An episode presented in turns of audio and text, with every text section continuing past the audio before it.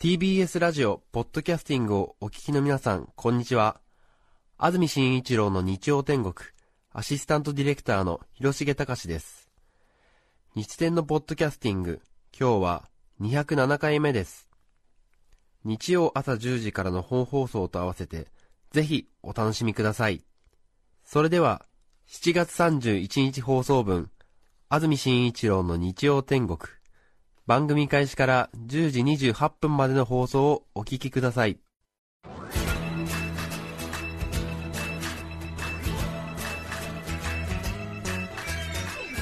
安住紳一郎の日曜天国。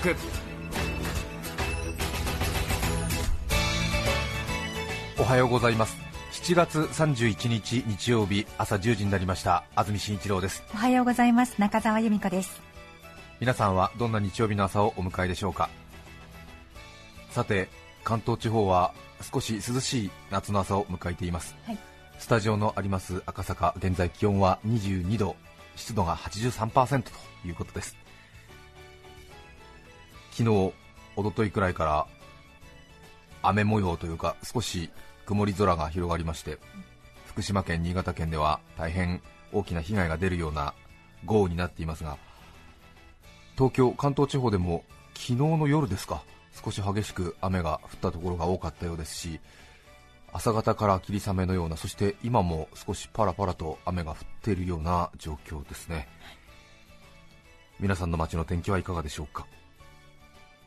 さて今日7月31日もう7月も最後ですね。いよいよ明日から8月ということになりますが7月31日の天気関東地方曇り時々雨。昼過ぎまでは局地的に雷を伴って強く降る可能性があります。予想最高気温は昨日より5度前後低く東京で26度前橋で25度。北東からの涼しい風が吹いているためこの時期としては低めの気温になりそうです。6月もしくは9月並みの気温だということです。それから気になります新潟県、福島県ですが今日の天気は曇りところにより夕方までまだ雨が降るようです。心配ですね。そして明日月曜日ですが関東地方は曇り日中は晴れ。そして気になる気温ですが28度までということになりそうです。まだまだ始まったばかりですが今年の夏は去年、一昨年に比べると少ししのぎやすいですね。そうですね。出だしのスタートダッシュがものすごかったんですけど、はい、はい、今落ち着いて。そうですよね、ええ。8月の声を聞くあたり去年は本当に連日30度を超えるというよりも33度、34度、36度みたいなええ。連日続いてましたけれども今日で東京ですと26度までですもんね。はい、うん。気温的には過ごしやすいですけどもちょっと行楽出かけた方はね夏の行楽の一日という感じにはならないかなというところですね。本当にそうですね。うんさて先週ですけども私はもう早速なんですけどもうすでに7月の上旬から出てるんですけどももう夏バテが始まってまして 夏バテっていうか最初からバテているというかうーん、まあ、年々厳しくなってくるなという感じでまあいろいろええ。健康食品に手を出したりはしているんですけれども。そうですか。まあいろいろ注文しすぎちゃって何どう飲んでいいのかよく分かんなくなっちゃってるみたいなところもあるんですが。あニンニク卵黄は聞いてますけど。あ具体的な商品名はノンノンですよ。ああそうごめんなさい、ええ。そうですよ具体的な商品名はダメです。はい。いろいろなコマーシャルお世話になってますので。ですよね、ええ。またね体験者として出なくてはいけない日が来るとかっこ悪いので。ああそうかまあ、何種類か飲んでるんですけれども、はい。ええ。まあ、程よく効いているんだろうなというところですよ、うん。ええ。うん。なんかね一日ぼーっとしてる日もありまして先週私ほとんど家で料理作らないんですがもスーパーにはよく行くんですよね、えーでごぼうがあまりにも美味しそうだったんでごぼうを買ってきたんですが、えまあ、37歳独身で一人ごぼうを買って帰る後ろ姿もすごいものなんですが、ねえすごいあの上級者っぽいですよ。え。ええ。そしてまた夏のごぼうって立派に育ってますよね、すごくね、まあ産地でいうと青森とかが有名なんでしょうか、まあものすごい長さの、えーもう走り高跳びのバーカっていうぐらいの 長さと太さのごぼうが売ってまして、近くの。ちょっと大きめのスーパーに、ええ。それであまりのその野菜とか果物ってスーパー並んでて見事に成長してそして、まあ、農家の方が丹精に育てたということなんでしょうがあまりにも出来栄えのいい作物、商品、ええ。惚れ惚れしてちょっと見てしまいますよね、そうですね。なんて立派な大根なんだっていう感じで。私はその日ごぼうに完全に心を奪われたんですよね。ごぼうってあの私収穫の畑に一度お邪魔したことあるんですけれども、ええ収穫した時って本当に大げさではなくて人参くらいに太かったりする場合があるんですよ、まあ、特に立派なものは。それで根菜根根ですからね。こう水を吸う係をしているもんですから結構、まあ、水ぶくれっていうか若干その水体質なんですよねそれでみるみるみるみる水が抜けていくものですからどんどんどんどん細くなって、まあ、台所の端なんかにも置いてても日に日にどんどんどんどん細くなっていく。そうですそうです。そんな印象あるんですが、ええ。取った瞬間は本当にちょっと大げさですけれども、まあ、大体私の話は大げさですが 本当にあの見たことないぐらいの太さそうだったりなんですするんです。よあそうなんですね。それで本当に時間単位でどんどんどんどん細くなっていってっていうところがありまして私がそのスーパーで見かけたのは比較的新鮮だったと思うんですけれどもまあちょっとした太さがありまして 250cc の缶コーヒーの缶くらいのこれもまたちょっと大げさですけどもね、ええ。まあ、でも折りたたみ傘をギュッと締めたぐらいの これも大げさかな。その下が一つ見つからないけれどまあ走り高跳びのバーだろうねやっぱりねそれぐらいの太さがあって泥付きごぼうだったんですよね。ちょっとねレタスにも目移りしたんですがレタスも今いいレタス取れてますね。150円ぐらいで売ってましたがその安さにもびっくりしましたがねパンパンにしまったレタス売ってましたけども、まあ、私は結局そのごぼうに目を取られまして、ええ。まあ、ごぼうを買ってきてですね。はい。でなんかちょっと作ってみようかなと思ったんですがきんぴらごぼうしか思いつかなくえてですね、えいいじゃないですか？きんぴらごぼうを作ってみたんですおよ。おすごい。で一人暮らしなもんですからそんなに食べる人いないんですけどもごぼう一本その立派なごぼうできんぴらごぼうを作っちゃったものですから、ええものすごい量のきんぴらごぼうができてしまって。あえええでもやっぱり自分で作ったということもあって、まあ、史上最高に美味しいわけですよね。えああそうですか。ええ大成功したんですねまあ、そんなにね、まあ、味付け直せますから大失敗ってこともないと思うんですが。いえいえ。えそれでもうあれですよね。ちょっと大きめのラーメン丼2杯分くらいのきんぴらごぼうができちゃって。えええ。それ食べる人1人しかいないですからね。それであんまり置いといてもね悪くなってしまいますので先週1週間きんぴらごぼうが試食になっちゃいましてですね。ものすごい量食べてるんですよねそれでごぼうって今は野菜としての評価ということになってますが一昔前はごぼうは漢方薬の材料になっているくらいでまあ見た感じからして朝鮮人参とそんなに変わりはないというようなところもあり漢方薬としてのその効能もあるくらいの潜在能力の高い野菜ですからねものすごくやっぱり体にダイレクトに効いてくるみたいなところがありまして少しちょっとその疲れは取れたんですがあやっぱりご想像の通り恐ろしいほどにやっぱりお腹が張りますね。あそうですね。ええ。繊維質ですもんね完全に。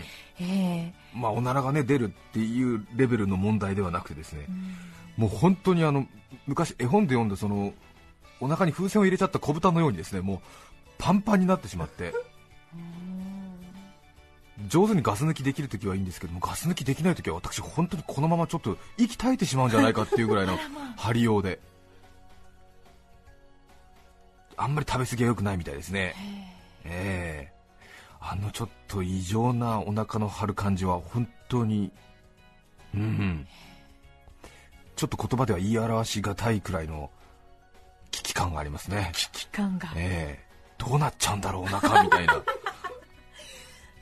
ね美容食としてもね人気がありますからうん女性もよく食べますけどそうですね。やっぱり安住さんは聞きやすいですね。私はねいろいろ何でも聞きやすいんですがええ。いやでもちょっとねやっぱりすごいなと思う。本当ね食べ過ぎ注意だな これほど食べ過ぎると危ない食材はないぞと思いましたね、まあそうですか、ええまた極端ですからね。そうですね、ええ。毎日だもんね。そうですね、はい。ええ。まあ、ラーメン丼2杯分のきんぴらごぼうもうほぼ断続して食べてるわけですからね、ね危ないなと思いましたね。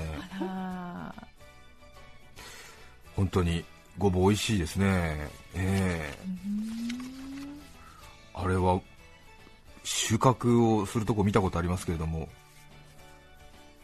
ちょっと想像するだに収穫が大変だぞっていう感じしますよね。しますよしますよ。穴を相当掘るんだあれ真下にですからね。え横ではなくて真下に根があれだけ太いのがズボッと入ってますからね。あれを傷つけずに掘り出すってことはものすごいそのテクニックなわけですけれども素人が掘るとごぼう1本掘るのに本当に丸2日ぐらいかかるぐらいもう周りの土掘って土掘ってですからね。そうですええ。あれ今は機械で上手にできるみたいですけれどね、えええ信じられないくらいの。そして外国の人からしてみるとちょっとそのごぼうを食べる民族はまあちょっと多民族が言う話ですよ、えまあ失礼な話だと思うんですがごぼうを食べる民族は野蛮だって言ったりするわけなんですよね。あそのふうに、いやそうですか。木の根を食べているっていう印象みたいですね。木の根じゃねえよっていう感じなんですけどもね。昔あの戦争中に。はい。まあ、連合国軍ですか、第二次世界大戦、アメリカ軍なのかイギリス軍なのか分かりませんが、うん。捕虜として日本の収容所に収容していた捕虜に、はい。日本人のその、なんですかね、その収容所を監視している人えが、連合国軍、相手の国の外国人の収容兵、捕虜ですね、が少しちょっと体力的に落ちてきたっていうこともあって親切心っていうかまあ任務だったのかもしれないんですけれども少しその体力を回復させようと思って夏場にごぼうをね、はい。まあ、好意でえ食べさせようと思って、ええごぼうを持ってきてはい。調理をしたらその連合国軍の捕虜は戦争が終わって、まあ、勝って解放された後に、まあ、極東裁判なのか何か分かりませんけれども私は捕虜の時に日本兵に木の根を食べさせられた虐待を受けたんだっていうふうに裁判で証言してですねそれがそのまま通っちゃったんですよ。ああけしからんと。木の根を捕虜に食べさせていたのか。これは捕虜の虐待だ。なんて言ってね。違うごぼうだっつってんだろう。はーい。そうですよ。精がつくんだよまあ裏目に。裏目に裏目ににっていうかねとんでもない多分、ねえ。まあ、どういう処分になったのか分かりませんけれどもね。うん。えーだってじゃがいもとか食べてるじゃないのね。まあそうでしょうね。でも、はい。やっぱりそういう食文化のないはあ。根っこっぽいと民族から見るとその要するに空にこと書いてうん。木の根を食べている民族かみたいな。うん。ごぼうだって言ってんじゃんって言ってね。私はいつもごぼうを食べるときはその話を思い出して。思い出すんですよね、えー本当ええですね、うんこれからそうなります、ん。えごぼうだよ、ーごぼうなんだよ、で木の根を食べている。木の根かっていう感じでね、食べてますけれども、ええ。皆さんもごぼう美味しいですね。皆さんもごぼう。あごめんなさい、ええ。ごぼう美味しいですから皆さんもどうぞということがよかったかったんですね。皆さんもごぼう美味しいですね。連合国軍の方かと思います、そうですよね。不自由な感じで、えうんええちょっとその話腹立ちますよね。そうですね、え。え違うよ。ーうん。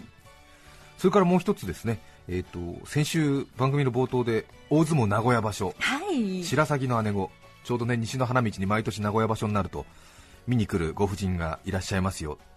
テレビ中継でもその人の姿を確認することができるので私は毎年見ているんですよという話を長々としましたけれども。え。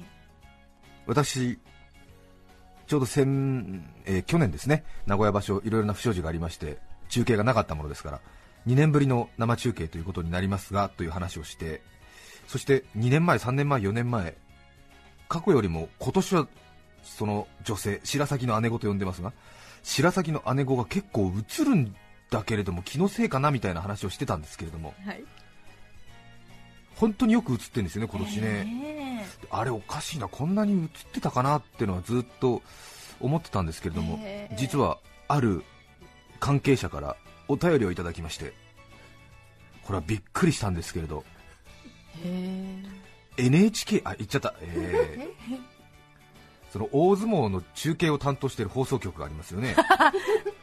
えーあありますね。ありますよね、え大相撲を中継している放送局のその大相撲中継を担当しているディレクターですね、えーいわゆるそのまあ現場監督ですよね。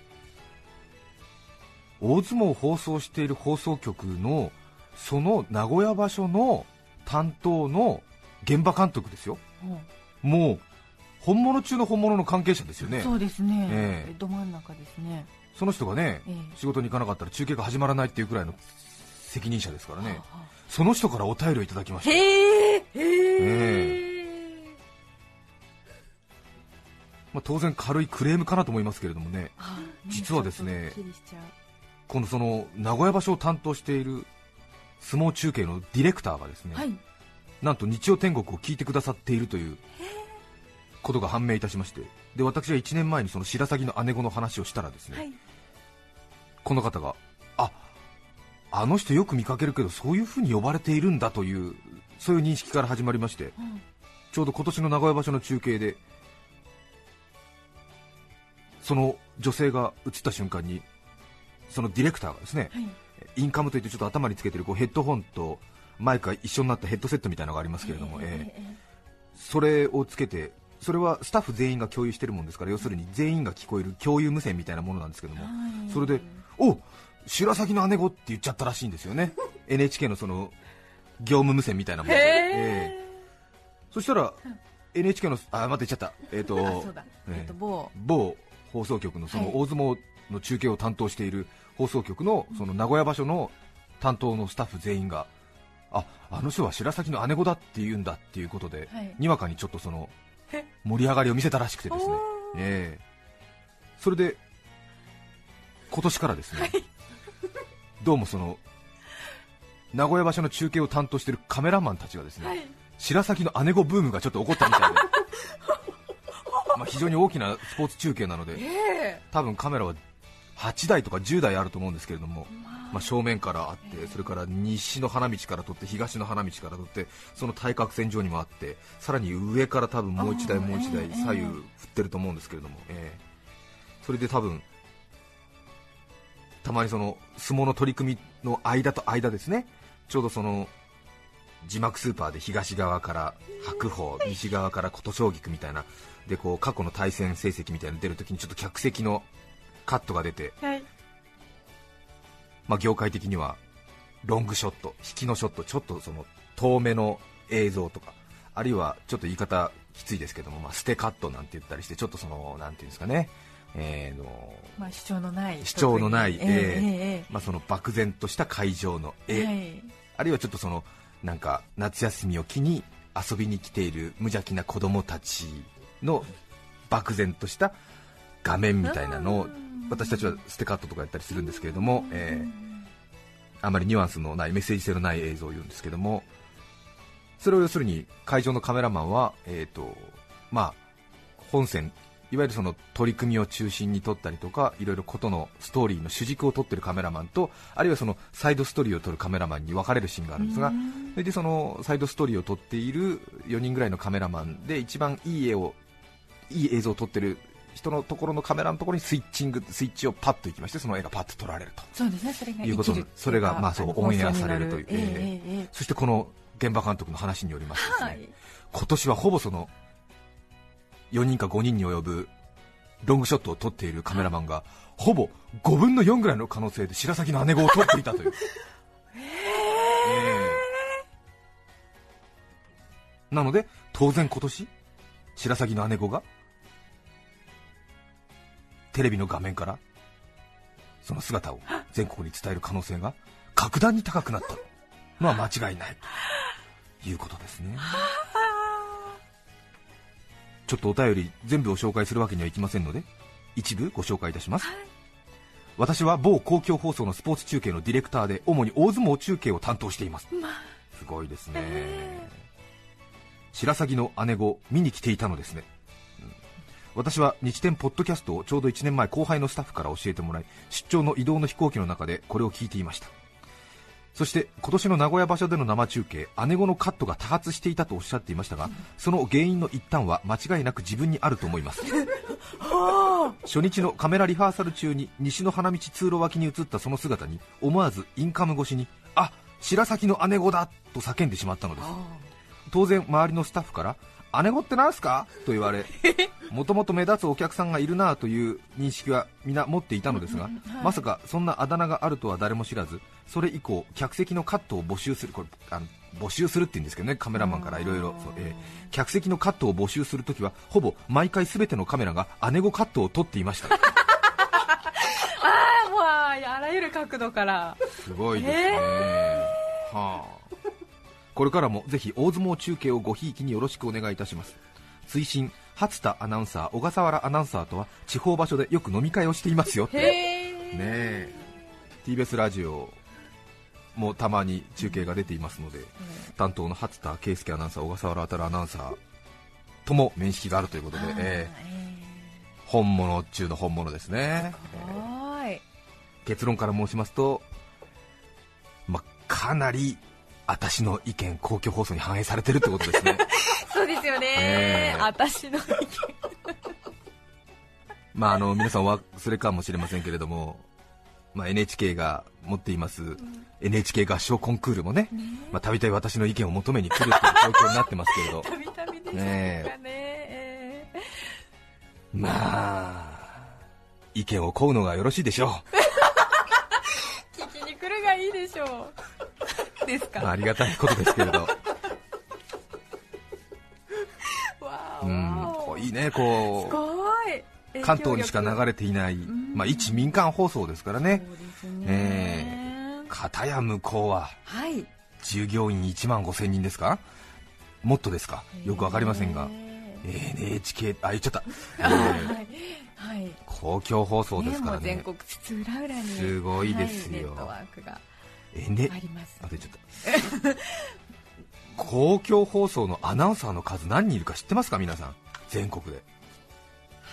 アナウンサーだけで800とか900いるんですよ、ねちょっとしたもうすぐ圧力団体になっちゃうよね。もう議員の一人も通せるだろうっていう話ですよ。ええ。すごいんだから。やっぱりこの業界に身を置きますとあまりのその圧倒的なその力にね多分聞いてる皆さん以上に私たちはその差を歴然と感じるわけですが片やもう火の消え入りそうな民放の末席でしょ？東京末席ですよ本当に。ここまで言ってしまうのも酷ですが。まだまだね勢いのある放送局だったらまだしも。まあもう落日甚だしい民間放送局ですよ。まあ、一応ね規模だけはね一応全国規模ということをね一応ね看板には掲げておりますが落日甚だしいこの民間放送局のこの一アナウンサーの意見をですよ。巨大な像こと某公共放送のディレクターが聞きですよ。映像を選んでる。あるいは合唱番組を作ればそのディレクターが俺の話を聞きに来ると。え。本当にすごい。うん。えね。そういうことですごぼうを食べて頑張ってるの まだ戦ってるよ俺はということでございますねはい、よろしくどうぞお願いします。話が長くなりました。今日のメッセージテーマはこちらです。私のデジタルなところ。ちょっと言い過ぎたみたいだね。あのー申し訳ない。いやでもあの憂いが伝わってはい来ましたはい、頑張ります。はい、すみません。本当に申し訳ございません。はいさて、私のデジタルなところです。前回、ちょうど先週ですね、私のアナログなところに寄せられたメッセージで、ぬるはちさん、あの世界史の先生ですね、はい。ぬるはちさんからラジカセは死後だそうですというものがあり、皆さんが深く深くため息をついていらっしゃいましたが、先日、坂本龍一さんが喋っているのを YouTube で聞いていたら、はい。もうこの辺がかっこいいですね、坂本龍一さんが喋っているのを YouTube で聞いていたら、そうですね。デジタルですね。ああニューヨークのローティーンの子供たちうん。10代の子供たちはい。の間ではレコードがかっこいいというのはもう当たり前の話ではい。今はそれを通り越してカセットテープってクールだよねということになっているんだそうです。君たちの世代はテープなんて知らないでしょって言ったんだけどねとおっしゃっていました。多分これ坂本龍一さんが言ったんでしょうね。でもカセットテープってクールだよねって嬉しくありませんか？しかもニューヨークのローティーンにですよ世界一おしゃれと言っても過言ではないですね。多分。おおねえ。あらもう一周回ってかっこいいとこまで来てるんだ。そうですね。へーまあそのいわゆる黒いドーナツ版とか LP、EP 版のレコードがちょっとおしゃれなものになりつつあるというのは当然皆さんもお感じだと思うんですが、えーわざとねちょっとね、えー DJ 風情の方とかね。あそうですね、えーはい。まあ風情って言わなくても。あそうね、あ DJ の方がね、えー DJ の方とか。あとはちょっとその、はい。何ですか。うん。家にプレイヤーがまだあって。でちょっとクラシックとか聴くときはレコードなんですとかいうのが逆にちょっとこう時代遅れではなくてむしろこだわりのあるこだわりというかそうですね。え贅沢なその趣味だということになってますけどね。確かに 日本でもあと5年10年ぐらいすると多分カセットテープはかっこいいっていうことになるかもしれないですね。うー。んそうですよね、いまだにあの新しいデジタル機器でもその再生してるっていうとそのカセットテープのこの、まあ、カセットじゃないのかもしれませんが、まあ、昔のリールがこうちょうどダイヤル2つ、丸が2つでこう右に回ってるのが再生で。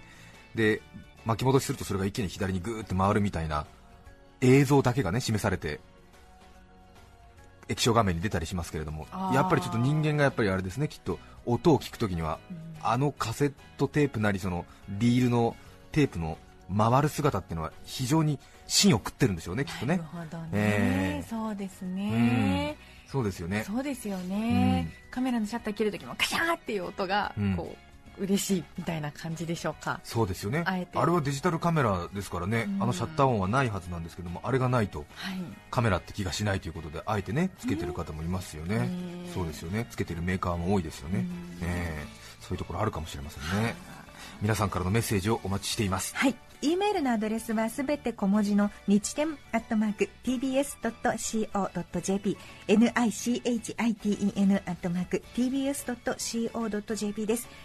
抽選で5名の方に何かと便利でシュールな表紙があなたの日常を演出日天ノートを3名の方にはカルピスセットをプレゼントさらにメッセージを紹介したすべての方にオリジナルポストカードちゃんぽんシャンソン賞をお送りします今日のテーマは私のデジタルなところ。皆さんからのメッセージお待ちしています。そして番組では皆さんから曲のリクエストも募集しています。ぜひメッセージにはリクエスト曲も書いて一緒に送ってください。それでは今日の1曲目を紹介します。千葉県市川市やっぱコリスが一番さんからいただきました。ありがとうございます。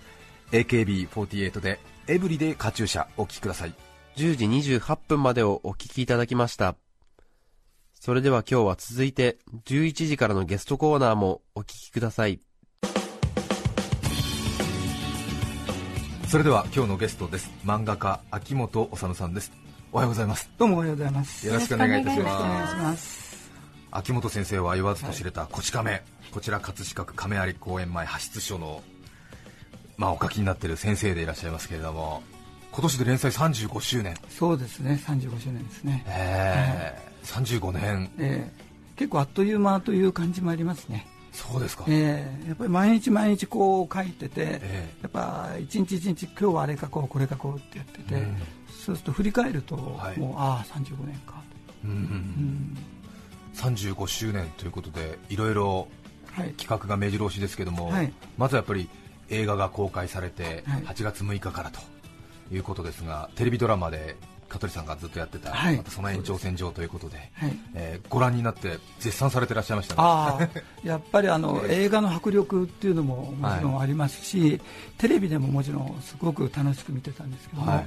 今回映画ならではのえやっぱり見せ方もありますし、はい。やっぱり大画面で見るとすごいですね、うんびっくりしました、えーいわゆるその漫画、アニメで原作をお書きになってそれが実写化される時の気持ちっていうのはどういうものなんですか、はい。えーと、もともと「こち亀」っていうのは、はい、やっぱり漫画でももちろん面白いんですけども、えー、いろんな懐かしい話とか、はい、えーと、会話が結構多いんですよ、うん、その会話の場合はやっぱり漫画の字で読むよりも、うん、実際こう喋ったりとかの方がやっぱ雰囲気がすごい出るんですね。はい。それ感じたのはやっぱりこち亀が舞台になってから、はい、で舞台でやっぱり亮さんと部長がこう言い争いするのが非常にこう面白くて、うん。うん、そうですよね。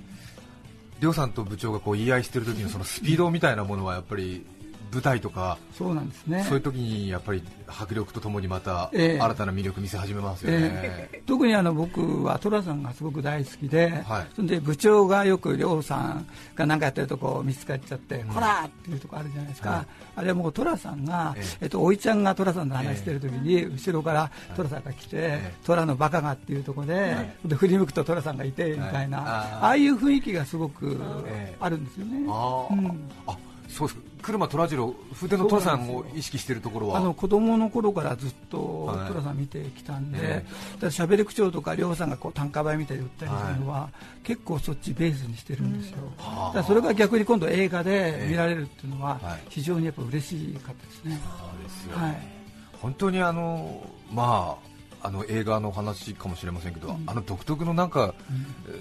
下町の下町のそうです日本人のみたいのは、ね、やっぱ文字じゃ書けないんですよね、えーうん、あれは本当に今でも若い人で結構寅さんファンいたりしますけど、えー、あのなんか穏やかな笠智秀さんがいたりとか、えー、おいちゃんがいたりとか、で虎次郎が短歌売やったりとか振り返ったりとかですよね、四谷五反田お茶の水チャラチャラ流れて、ね、いきなりちゃんタッチション弁なんつって。特に寅さんの最初の頃はすごい元気だったんですよ、だから、うん、もうね豆腐屋にあのアルバイト行って、自転車こう乗ってこうファーっていく感じが、今回の香取さんが自転車乗ってる姿と、こうなんか思い出す感じでね、やっぱり感動しますね。そうですね、うん、日本人ってなんであの空気感好きなんでしょうね、あいいですよね、やっぱりね、なんかね。そんで隅田川が出て、そこでじっと見ててっていう雰囲気もすごくいいし、そんでその中でも、やっぱりあの名シーンが結構ありましたね。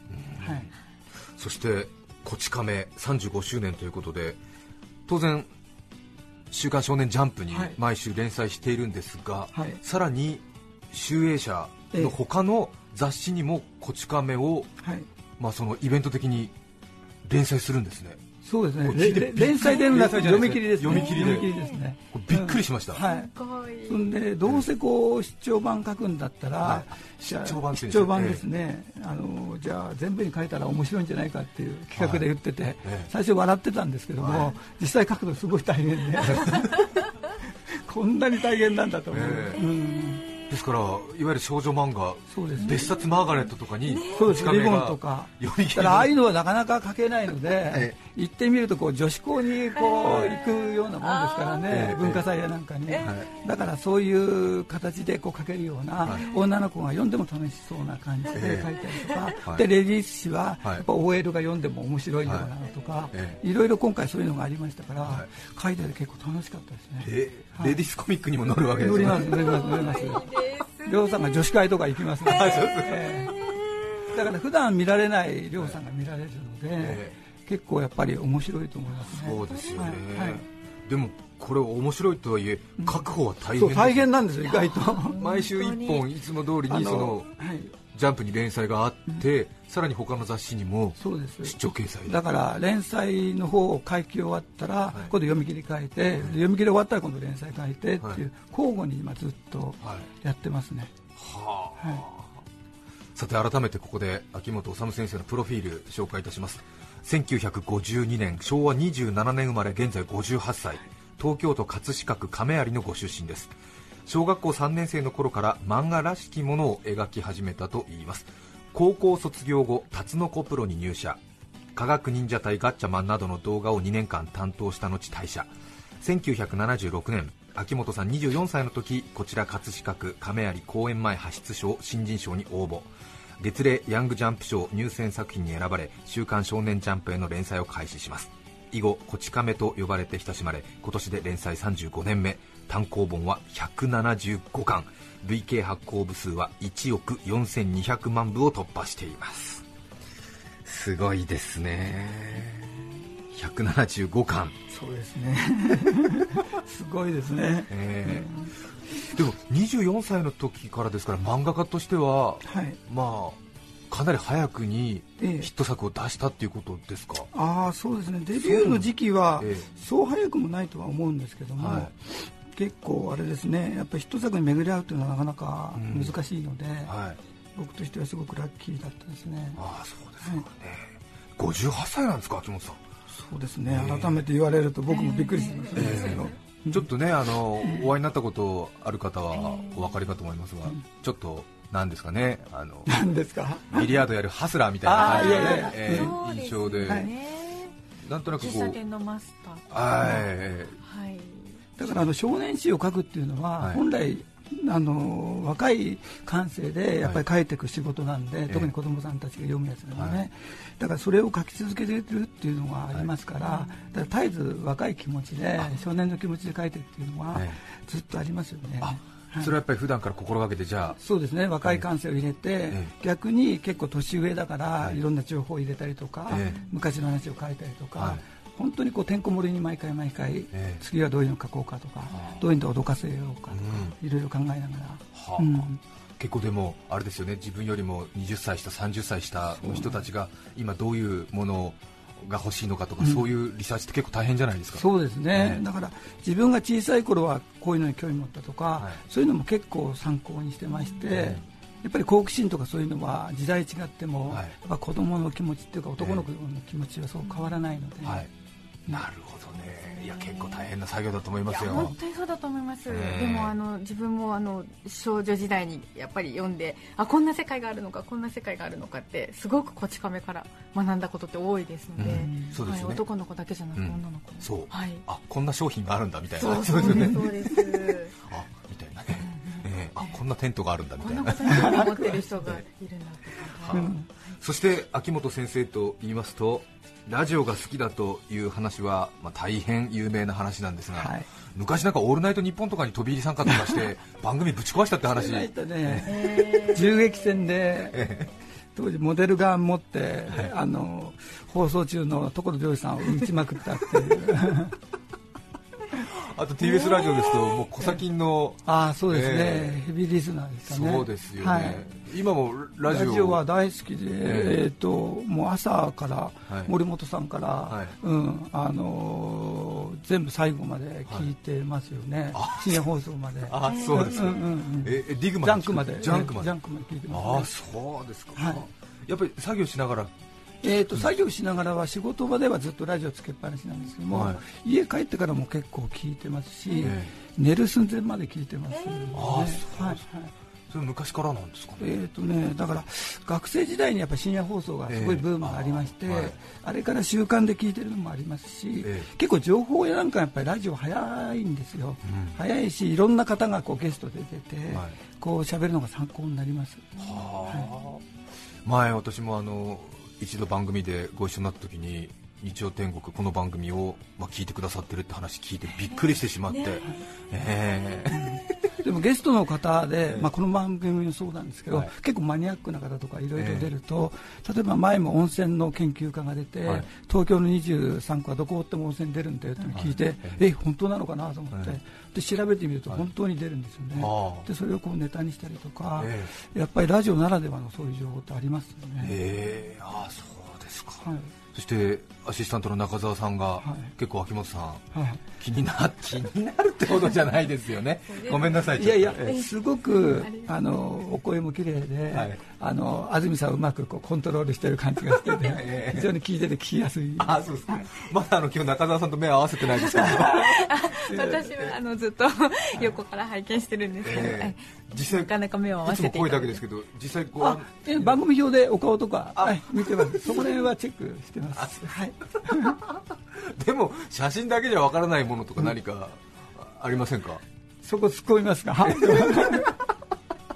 いやすごくあのやっぱりわかりますよね、ええ、佇まいがすごくいい感じですね、あそうです。座ってますけど 安住さん結構ね女性のことを結構突っ込むんですよ。玲子がどうだとか。そう。カリナさんもうね。秋元先生ね結構ねあの大先生なんですけどシャイだから。そうなんですよ。あのねここいじると面白いってのを知ってるんですよね。そこいや今日やられるなと思って来たんですけどあのすいませんです。結構女性にはやっぱり結構こう弱いとこっていうかやっぱりあの玲子書くんでも前も言ったけどやっぱりちょっと丁寧に書く感じあるんですよね。あそうなんですね。そうなんですよ。着てる服とかね。亮さんなんかは結構雑に書くんですけどね。やっぱりカトリーヌレイ書くときはちょっといろいろだから今回女性誌いっぱい書いたんで、えー、すごい神経使いましたね、えー、着てるものとか、えー、ちょっと古い昭和の出していけないなと思って、やっぱファッション誌買って見たりとか、で少女漫画もいろいろ読んで、はい、今回書いたので、力作なのでぜひみんな見てください本当にそうです。ねこうね、りょうさん主人公ですよ、はい、主人公を書くよりも、玲子女性書く時の方が注意して。書けます。髪の毛一本一本。一本一本、ええ、でちょっとドキドキしながら。そうペンを。いやドキドキはしない。ドキドキはしない仕事ドキドキはしない綺麗に書こうっていうのがね、ええ、うん。はあ。いやそういう話聞くとあれですね、あの少女漫画とかレディース誌に。難しいですよ、えー、本当に髪の毛とか、みんな同じ髪の毛の人いないし、服でも時計でも、みんなすごい細かいところに神経使ってるんで、だからこっちもそれに合わせて書こうというので、結構緊張して今回書きましたね。そうですね、えー、毎回深く深く調べて書かれるっていうのが本当に伝わってきますもんね。うん、だから、はい、あのー、まああとよく出てくるあの軍事関係のものとか、そうそうそう。ですね、ラジコンとか、車とかバイクとか、ちょっとね、温泉とかも本当に、はい、なななんでここまで詳しく書くんだろうぐらいね、あれ書くのが楽しいんですよ、逆に凝っちゃうんですよね、え。ー、やっぱり長く続けてると、やっぱりそういうちょっと、そうですね、自分の趣味がかなり入る感じですよね。うんだからものすごいものも持ってらっしゃいますよね。そうですね、やっぱ集まりますね。え。ー、うんでもやっぱ整理していかないとならないので、ええ、1本終わるともう全部忘れて、え、今度次とかテーマにしてでそれ終わるとまた今度次みたいな感じにしないと、はい、結構どんどん溜まっていっちゃうので。あそうですか、はいじゃあ何か気になるものを漫画で書こう、まあ、新しく出た、例えばその、まあ、なんだそうです G ショックの時も G ショック買って20個ぐらい結局買っちゃって、で結局2年後に全部電池切れて、電池交換すると相当かかるんで、全部処分しましたけど。あそうですか、やっぱりアシスタントの人にあげたりとかあげたりとか配ったり配ったりええ。い。いですね、でもちょっと秋元先生のね周りいると結構早いものが1年遅れぐらいでお下がり もらえるという。さて今日は秋元治先生に紹介していただくテーマこちらです。秋元流仕事の作法まずは一気に紹介します。秋元流仕事の作法その1規則正しいスケジュール。その2現場取材はデジカメで。その3子供たちとの交流。以上の3つです。さて漫画家秋元治先生の仕事の作法。1つ目は規則正しいスケジュール、はい、これ私も驚いたんですけど、うん、すごくまあ、秋元さんのアトリエっていうんですか仕事場。もう綺麗に整理整頓はされてるしタイムカードが置いてあって定時出勤定時退社なんですよね。そうですね。それからもう8時となったらみんなもう終わりでで帰りますね、はい、一応アシスタントの方何人いらっしゃるんですか、えー、と今6人です。6人、はい、で先生入れて7人で、はい、まあ、チーム作業で漫画描いていくわけですが、朝何時に出勤になる朝は9時です。9時でみんなビシッと揃って。そうです。9時にもみんなもう仕事してますね、はあ。はい、そして夜何時まで？夜は8時で終わりです。夜8時、はい、でお昼休みがあって、えー、1時間あります。1時間。あと5時に休み1時間あります。あ5時まさに会社と同じですよねほとんど、うん、普通の会社よりも結構しっかりしてる、うん、ああかもしれないですね、うん、で残業はなし。なしですね。はあ。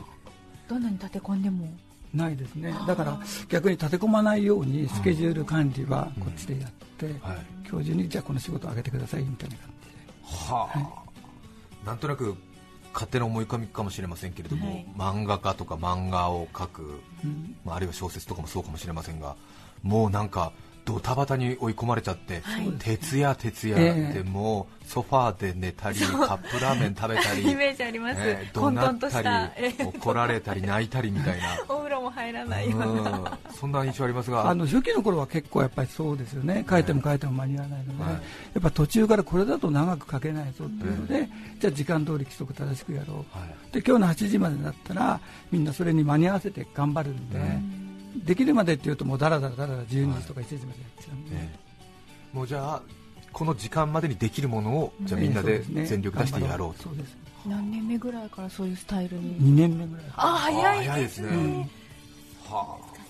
でもやっぱり長く続けるっていうのはでもそういうなんかやり方もないとですよね、これ徹夜徹夜で35年来ましたって言ったらもうボロボロですもんね。そうですね。今やっぱり漫画の方でやっぱ昼間から仕事する方はもうだんだん多くなってきましたね、うん。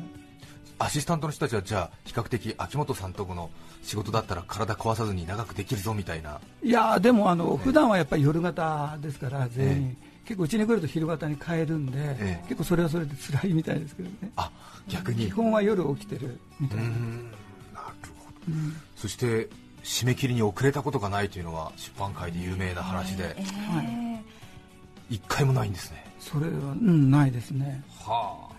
それやっぱり作家として誇りですかね？いやいやそういうんじゃないんですけど、やっぱりなんですかね。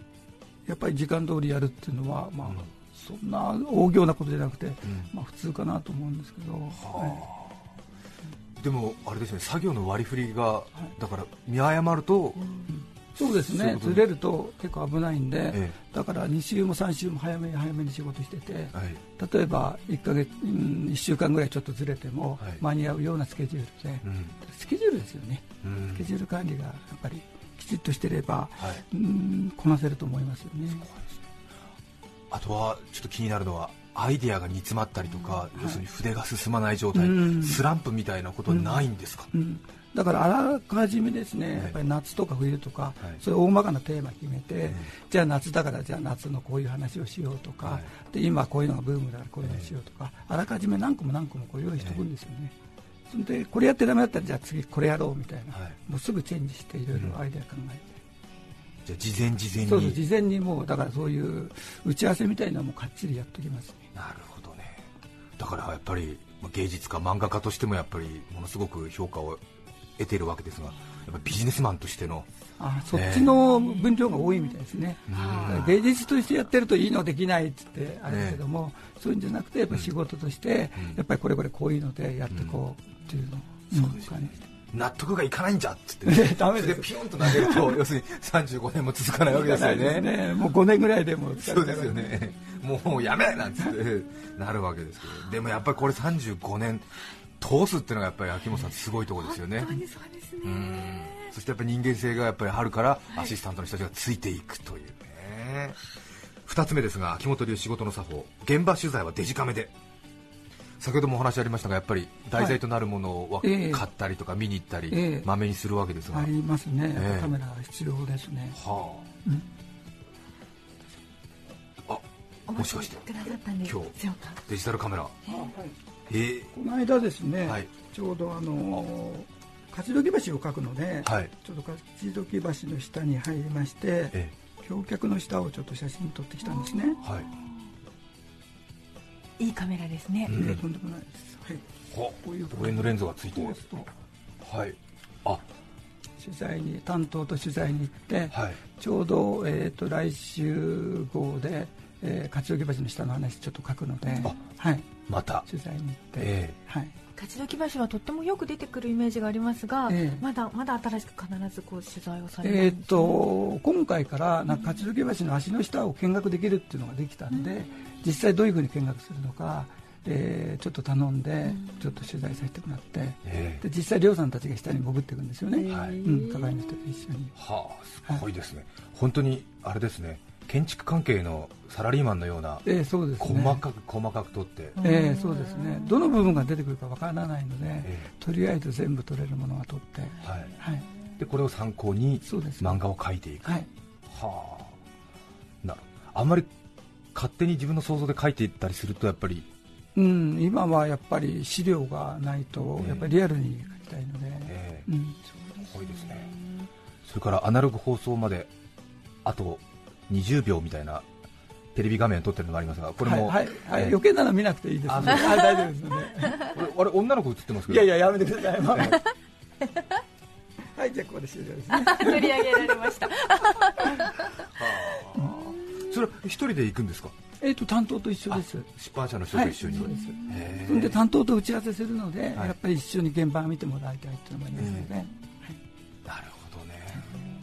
担当の人そうなんですよね、うん、結構出版社の担当の人との話し合いっていうのが結構、うん、あのいろいろありますよ。どこ行くんでも大阪でも取材行くときもちろん一緒だし、どこ行くのでもまあ一緒ですから、えー、えー今何人目の方なんですか担当の方？今11人目です、11人目、はいこち亀長いですからね。そうですよね、えー、また担当の人が変わるときってのはちょっとドキドキしますよね。そうですね、まあ、人間ですから相性みたいなのもあるでしょうし、えー、でもやっぱりその中で面白いところとかい。ろいろ参考にしたりとか、はい、どんどん担当が若返るんですよね、うん、ずっと若い感性で打ち合わせできるので、はい、だから僕らみたいな長く書いてる人にとってはいいですね、うん、若い人来てくれるの刺激がもらえてという、ねはい、さあそして秋元流仕事の作法最後は子供たちとの交流。これは何ですか？取材ですか？何ですか？これはあの仕事場によく子供たちが、はい、あのピンポンって来てサインくださいって来るんですよ。ちょうど夏休みになると、うん、いいんですね。ちょうどこの間も来まして。看板出てました。いや看板出てない。みんなやっぱり地元で仕事場があるんで、やっぱわかるんですよ。あこち亀の家だ。そうそう家だ。前は亀有の仕事場の時はちょうど学校の通学路に当たったんで、もう行き帰りピンポンピンポンで来るんですよ。そんでサインくれとか言って、そんで嫌だって言ったら、うちの前の電信柱に秋元のバカって書いて。書いていた。いやこれは子供たち大切にしなきゃいけないって今度ピンポンって出て、サインしてあげたら、はい、バカを直して利口っていうふうに直ってる直ってますか？利口、えー、それからはやっぱ子供のピンポン来たら必ず行こうっつって、えー、そうしないと絶対秋元っていうのはケチで書いてくんないよっていうのを学校で言い下す、はい、今だとツイッターですけど当時なかったですけど、はい、これは大切にしなきゃいけないっていう、はい。えー、今でもピンポン攻撃あるんですか？ありますよ、あらららでも攻撃ってことないんですけど、えー、本当に今の子はしっかりしてて、はい、ちゃんとあの色紙とサインペン持ってきて、すいません、お願いしますと、大人のような対応で来るんで、ああ、じゃあ、どうもありがとうございます、お忙しい中で、しっかりしてます。だそういう子供たち見るだけでも面白いし、ね、またボロボロの持ってきて書いてくれよみたいな子もいますし、えーえー、いろいろいるんで、はい、結構参考になりますよね。あ でもあんまりあんまりね夏休み来ると。結構そう忙しい時1人書くと次の日は2人来て、えー、次の日は4人来てってだんだん増えてくるんですよね。そうですよね。いいきっともらったから、もらったんだとっていう。こうやってですねえー、すごいですね。でもまあ近所ですのでね、はい、大切にしていこうと思ってますね。そうですよね、はい、秋元先生亀有とか歩いたら大変なことになりますよね。そうですね、えー、すごいよなもうプライベートなしっていう感じですよね、うん、でもまあ地元ですからね、はい。えー、うん、普通通りですよね。ああそうですか、はいはい、ね、うん、小学生が先生の仕事はピンポンしてくるっていうのがすごいですね。そうですね。それではここで1曲お聴きいただきましょう。埼玉県桶川市のセクシードヤ顔さんからいただきました。ありがとうございます。大滝栄一さんで「君は天然色」お聴きください。どうぞゲストコーナーをお聞きいただいています。著作権の問題があり、リクエスト曲は配信することができません。引き続きゲストコーナーをどうぞ。桶川市セクシードヤ顔さんからのリクエスト大竹栄一さんで「君は天然色」お聞きいただきました改めまして今日はゲストに漫画家の秋元治先生をお迎えしています秋元さんが原作のこちら葛飾区亀有公園前派出所が香取慎吾さん主演で映画化。映画のタイトルは「こち亀ザ・ムービー勝ち時橋を封鎖せよ」です。来週の土曜8月6日からいよいよ全国松竹系の劇場で公開されます。ぜひご覧ください。すごく迫力があるというふうに今おっしゃってました、勝ち時橋がこう跳ね上がるシーンがありますけどね、すごく印象的ですよね。はい、そうですね。やはりあの僕らとかは小さい頃しか見てないんでで実際曲がったらどうだろうなっていうのが先生は勝木橋こう跳ね上がったところ見たことは？あの道路側からですけどね。あ道路側から、はいはいはい、今もあれメカニック上は一応開くと思いますよね、やっぱり、うん、モーターとかはしっかりしてますし、えー、ちょっと足あと配線とかを上手にやれば、はい、えー、ですよね、はい、ちょっとね、町おこしっていうか、都知事に頼んで、1年に一遍ぐらいね、本当ですね、えー、上がるといいですよね、ですよね、見てみたいですよね、すごい迫力ありますよね、今回はそんな勝どき橋が跳ね上がった、その瞬間がちょっと映画の中の一つのテーマ軸になってますよね。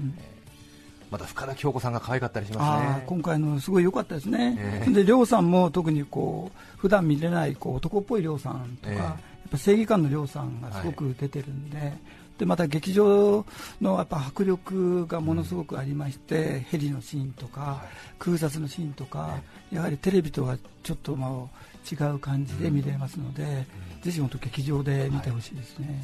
はい、はいそれからよくラジオを聞いてくださっているということなので何か TBS ラジオに対するご意見などございましたや、ええ、とても素晴らしいと思います、はい、拝聴してます。いえいえ。朝から毅郎さんから。聞いてます。深夜放送特に面白いですね、ええ。ジャンクから。そうですね、えジャンクは強いですねやっぱりね、えうん、一番ジャンクは何がお好きなんですか？えーと、いろんな人に聞いてますけども、えーと、山里さんも結構いいですね、はい、やはり替え歌コーナーとかね、山里非常に、はい、がまあ伊集院さんも大好きです、ね、伊集院さんも面白いです、もう相変わらずもうレベル高いですね。そうですよね。ねえ。またぜひ、はい、近いうちにお話聞かせてください、はい、ありがとうございます。今日はゲストに漫画家秋元治さんをお迎えしました。ありがとうございました。どうもありがとうございました。7月31日放送分安住紳一郎の日曜天国。今週はオープニングとゲストコーナーをお聞きいただきました。それでは今日はこの辺で失礼します。安住紳一郎のポッドキャスト天国。逆上がりの瞬間。人前での生歌。同窓会での再会。緊張する夏日本の夏。TBS ラジオ954さて来週8月7日の安住紳一郎の日曜天国メッセージテーマは壊してしまった話。ゲストはみんなが知りたいペンギンの秘密の著者細川博明さんです。それでは来週も日曜朝10時 TBS ラジオ954でお会いしましょう。さようなら。安住紳一郎の「ポッドキャスト天国」これはあくまで試供品皆まで語れぬポッドキャスト。ぜひ本放送を聞きなされ。TBS ラジオ954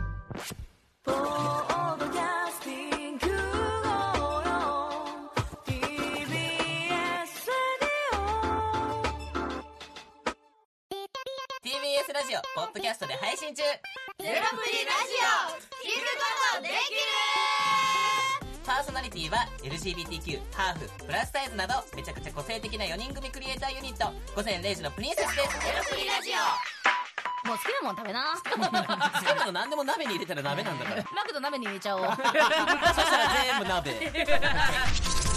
おならが出ちゃったことを何て言いますか？プリグランスバズーカ。ちなみにおしゃれではないよ。ゼロプリラジオ。笑ってるやん。こんな感じになります。笑い方海賊になります。おうち最後にこの CM 聞いてるみんなに一言。お前え？なんて言った？とにかく聞いてください。ゼロプリで検索。ゼロプリラジオ毎週土曜午前0時に配信。それではポッドキャストで会いましょう。せーの。ほなまた。ゼロプリレディオ